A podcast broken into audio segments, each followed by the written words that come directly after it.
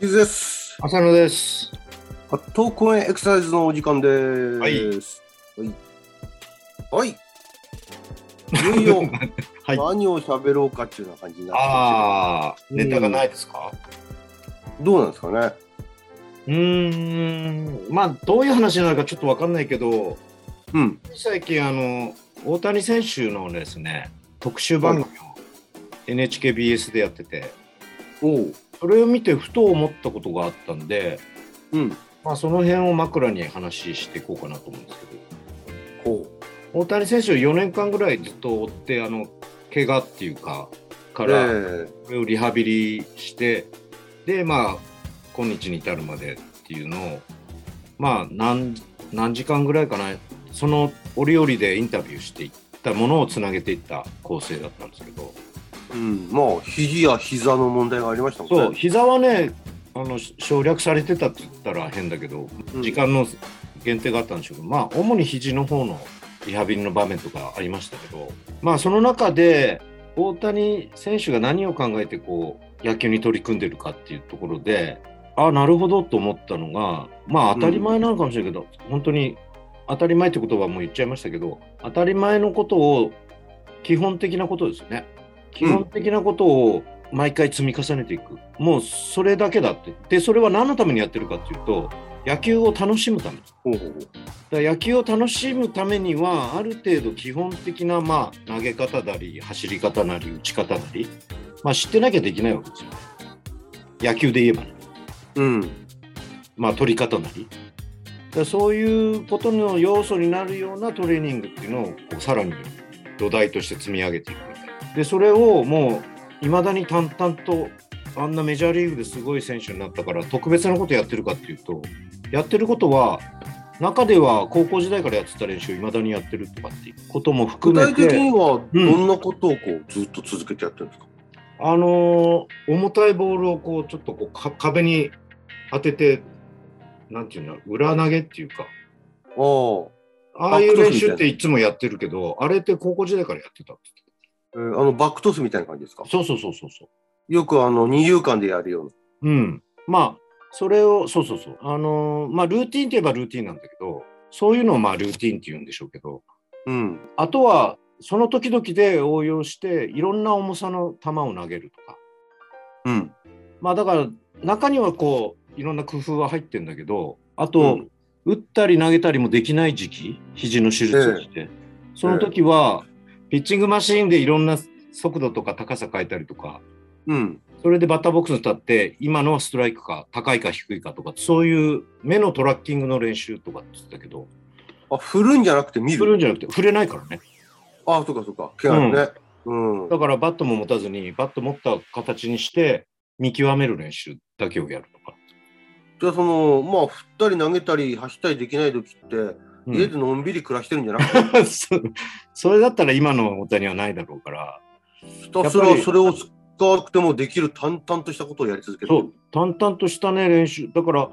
なんて言うんだろうな。もっとこう、あ、すごい、こんな練習やってんだとかっていうのは、あるのかななんてちょっと思ったんだけど、あまりにも淡々とそういう、一つ一つはすごい地味な感じの練習を積み上げていくっていう話をしていて、でもそれは結局、それをやることによってまだまだ自分は改善の余地があるということが、そういう、こう、なんていうの、基本的なものを軸としているからこそ、伸びしろとか、不調の時はなぜかとかっていうのが分かるんだろうなっていう。でも、大谷のような、こうね、大谷選手のような、まあ、もう、世界の中でもトップレベルの、もううん選手が、そんな単純なことをひたすら繰り返すことを。やれれるっていうのは、これ逆にどうしてですかね？忍耐力が強い。忍耐力がまあ強いといえば強いのかもしれないけど、本人は忍耐力とはあんまり捉えてないかもしれないね。もう、それが普通の、いや、だって楽しくやるためには必要なことだし、苦しいっていう言葉はあんまり、っていうか一言もなかったよね。ああ例えばね、その単純な基基礎練習をやると、どうしてもそのえー苦しさっていうのが前面に出ちゃいやすいんだけど、んそれはない。ないわけじゃないんでしょうけど、それも含めて、もう何のためにやってるかっていうのがもう目的が明確だから、それをやらないっていう手はないよねみたいな感じなんじゃないですかね。ちょっとわかんないけど。それぐらいなんていうの見てて、ある意味地味なんだけど、逆にある意味すごいなと思ったですね。っていうか、ああいうすごい選手が、やっぱりこういう積み上げ、土台の積み上げがの延長上にやっぱりあるんだなっていうのを見て、で、まあ、うん。これは枕なんですけどね、結局、その運動が必要だけど、なかなか続かないんですよねっていう話を前にしてきたと思うんだけど、えやっぱりその中、それも同じようで、やっぱり当たり前のことは当たり前にちょっと基本的な動作の繰り返しみたいのをやっていくことが応用的な動作とか動作の自由度を獲得する上で、やっぱり中心になるんだなっていうふうに捉えて見てたんですよね。それで、わ、すげえっていうんじゃなくて、うわ、すごいんだなっていうか、じわーっと実感したっていうか。なるほどね。うんまあ、よくね、その、先の、あの、片野さんのお話の中で、うんうんと、まあ、すぐ続かないんだよねと。なかなかこう、いやりきれないんだよね。うん本当やりたいんだけど頑張れないんだよねみたいな感じのって、まあ、うん僕らも言うし、それから、医療の世界にも身を置いてると、その患者さんもそういうことを言うこともあるし、うん、まあ、周りでもそういうことを、まあ、言うこともあるんですけども、うん、やろうと思ってんだけど、やれないんだよねみたいなことって、まあ、よく聞く話なんですけども、うん。それってやっぱり、いや、もっとじゃあ基本に立ち返ってみたらっていうところなんでしょうかね。そうですね。続かないんならダメっていうか、ダメかダメってないかも最終的には本人が確認して、続けたいならば続けるようにすればいいし、うん。まあ、そう言っちゃうとね、元も子もないんで、当然、うちらとしてはそういう続けるための工夫とか仕掛けっていう話もしてきましたけど、うんでもやっぱり半分はその本人が続ける気があるのかないのかがまず大事で、うん。それはじゃあ何のためとか、良さがありますよっていうのも、それも含めて全部人に教えてもらうというよりは、自分でこう探し求めてるように仕向けるっていうことの方が大事なような気がして。うん。うん。あとはもうやるかやらないかで結果が違うっていうのは当たり前なんですけど。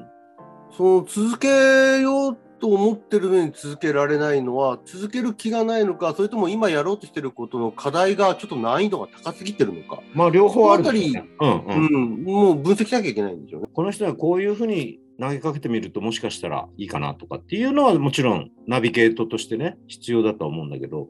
でも一方でやっぱりすとはいえやることは結局そういう単純な動作の繰り返し積み重ねなんですよね。うん。改めてそうなんだなっていうで当たり前のことを当たり前にやるってじ実は一番難しいことであってどんな仕事でもそうでしょうけどまあとかく当たり前だから別にそんなの当たり前じゃんみたいな言うけどじゃあ当たり前を当たり前にやり続けられるかってなるとこれは結構そんなに簡単なことじゃないなっていうね。そうですよね。例えば、僕たちのあのなあの身を置いているリハビリテーションの世界なんかでも、うん例えば自宅から、えースーパーまで買い物にあに行きたいと。うん。まあ、ある例えば歩いて行きたいと。うんいう気持ちはあるんだけど、そうんのうんうん。能力がまあ疲れやすい、痛みがある、途中で、あのー動けれなくなってしまうっていうようなことが、まあ、あるとしたら、じゃあまあ僕らとしては、その前段階の、まあ、歩行練習を徹底的にやりましょうかっていうような話にはなるとは思うんですよね。うん。でもそこをこう飛ばして、あのーじゃあもう歩行練習を兼ねて、家、あの、家からスーパーまで歩いてみましょうって練習に組み込んじゃうと、うんそれがそれでそんなにうまくいくっていう気はしないんですよね。そうだね順番としてはちょっと飛び越えすぎてるかもしれないよね。うん。だったらもっと基本的なことを繰り返し繰り返し行わせていくことで、能力をまあきちんとこう確保させていくっていうところは、まあ、リハビリの世界でも上等手段なんですけども、うんすると、その、求めている現実世界の方の結果だけを求めすぎちゃって、うんうんそこだけのあの場面設定の練習だけをやろうとしちゃう風潮もなくはないんですよね。ああ、なんかね、ちょうどまた大谷選手のその特番の話に戻りますけど、やっぱりこう、何か練習をして、すぐに結果出るわけではないですからねって言ってたんだよね。うん。まあ当たり前なんですよね、それもね、うちらからすれば。で、まあそうですよね。すぐにできることってすぐに忘れるからって言ってたの。だから獲得はしきれてない、すぐにこうやったらこうできた、ああ、もう OK じゃなくて、それは完全にその人が体得して、いつでもそれを自由に、えー、繰り出せるっていうものとは全然違うと。やっぱりこうすぐに覚えたものをすぐに忘れる。まあ、記憶力もそうですけどね。やっぱり繰り返さないとどんどん忘れていくじゃないですか。語学にしても、何にしても。うん、でそれと同じで、運動に関してもやっぱり、こう、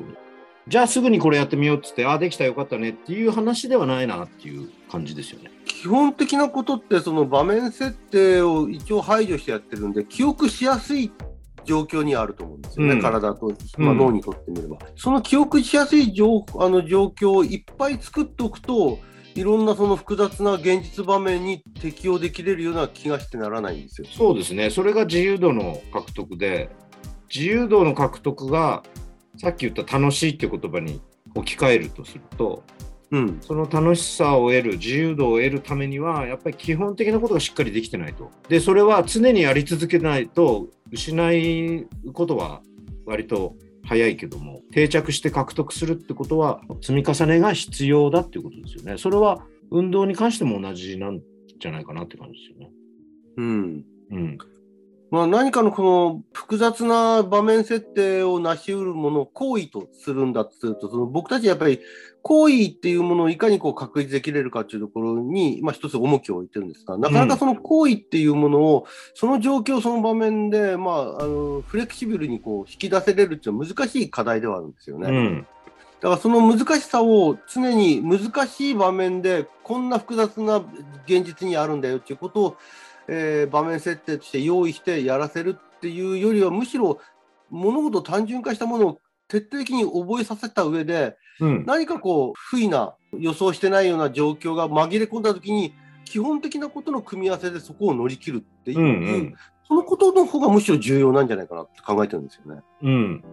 例えばその掃除をしてるときに、あの掃除っていう動きをまあ分解したときに、まあ、あの下半身の屈伸運動や水平移動の運動、うん、えー、それから上肢の運動や体のバランスを取る運動、こういったものの組み合わせになってると思うんですけども、うん、その掃除をしてるときに、例えばピンポンと、えー、宅急便が来たとしたときに、うん、すぐあの振り向いて、その玄関まで動くっていう、そういった複雑な動きっていうのも、実は一つ一つが単純な動きの組み合わせで、たまたまピンポンが鳴ったからその動きを引き出せれてるだけなんだけど、ね、基本は単純な動きの組み合わせだと、うん、その単純なものをこう引き出せるかどうかっていうところで。そう。でそこをきちんと徹底してやっとかないとただ単にあの場面設定だけの練習をしても違う場面にはまた適用できないなっていう気がするんですよ、まあ、そうだね。毎回ピンポンっていう状態をじゃあ設定しましょうとかそういうのやってられないからね。そうそうそうそう、うん、ピンポンじゃない場合もありますからね。もちろん、うん、だから、そういったことを考えるんだったら、やっぱり基本の繰り返し、そしてそれを身につけさせることと、もしこういうことが起きたらどうしようかっていうことを頭の中でシミュレーションするっていうその習慣ですかね。うん。その複雑な状況が起きたときにどうしようか、こうしようっていう、その複雑な状況が起きることをある程度予測しとくっていう、そういったその想定実験っていうんですかね。うん。そういったことの重要性と繰り返しの単純な動きの重要性とっていうことをなんか今の話を聞いてて感じたんですよね。そうですねだからまあちょっと話が入り組んじゃったかもしれないけど日常生活にそれを応用していくためには日常の生活をことの中に動きっていうのをどう意識するかみたいな方を意識づけるっていうそういう設定を考える方が大事であってで基本的な動作のあと指導とだからそのいくら場面設定してもそれは限られた場面でしかないわけだからやっぱりそういう基本的なことが引き出しを多くしといていつでもこうそれに応じてできるっていうためにはまずはそこの基本を繰り返しやるってことで体を動かす感覚と、うん、日常生活の中でもそれを意識するようなためにはどうしたらいいかみたいな方向で考えた方がいいんじゃないかなって気がするんですね。うん、ちょっとね硬い話になっちゃいますけどね。まあでもね、その大谷選手の話、まあ、これでも大谷選手に限らず、一流のスポーツ選手って結構そういったこと言うこと多いですよね。そうですね。うん、まあよく基本が大事っていう言葉に集約されちゃうんだろうけども。でもその基本って結局は複雑なものは基本があの組み合わさってるだけなんだっていうところに気づくとあなるほどねと思わせるものがあります、うん、その先に楽しみっていうのを見出せれるようにまあ、本人がどう考えるかも必要だし、そういうことに気づけないだとしたら、そういう投げかけみたいなその仕掛けじゃないけど、考えるのもうちらの仕事にはなるんでしょうけど、うんまあ、どちらにしても本人がやっぱり先に楽しみを見出しておくってことが大事だなって感じがしますよね。なるほど。うん。まあ、今回の話、まあ、大谷選手の話から始まったけど、最終的にはコーチングに通ずるような感じでしたね。ああ、そうだね。うん。そんな話でした。わかりました。はい。これまたね、またちょっと別の機会でも言うかもしれないですけどね。そうですね。ちょっと面白い話でしたね。うんあの、いろんなところにあの出てくるあ、あるいは共通する話かと思いましたね。はい。はい。じゃあ、またよろしくお願いします。はい。